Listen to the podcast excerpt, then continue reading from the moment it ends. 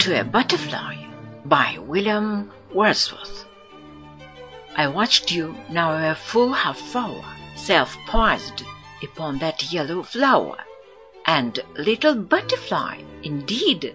I know not if you sleep or feed.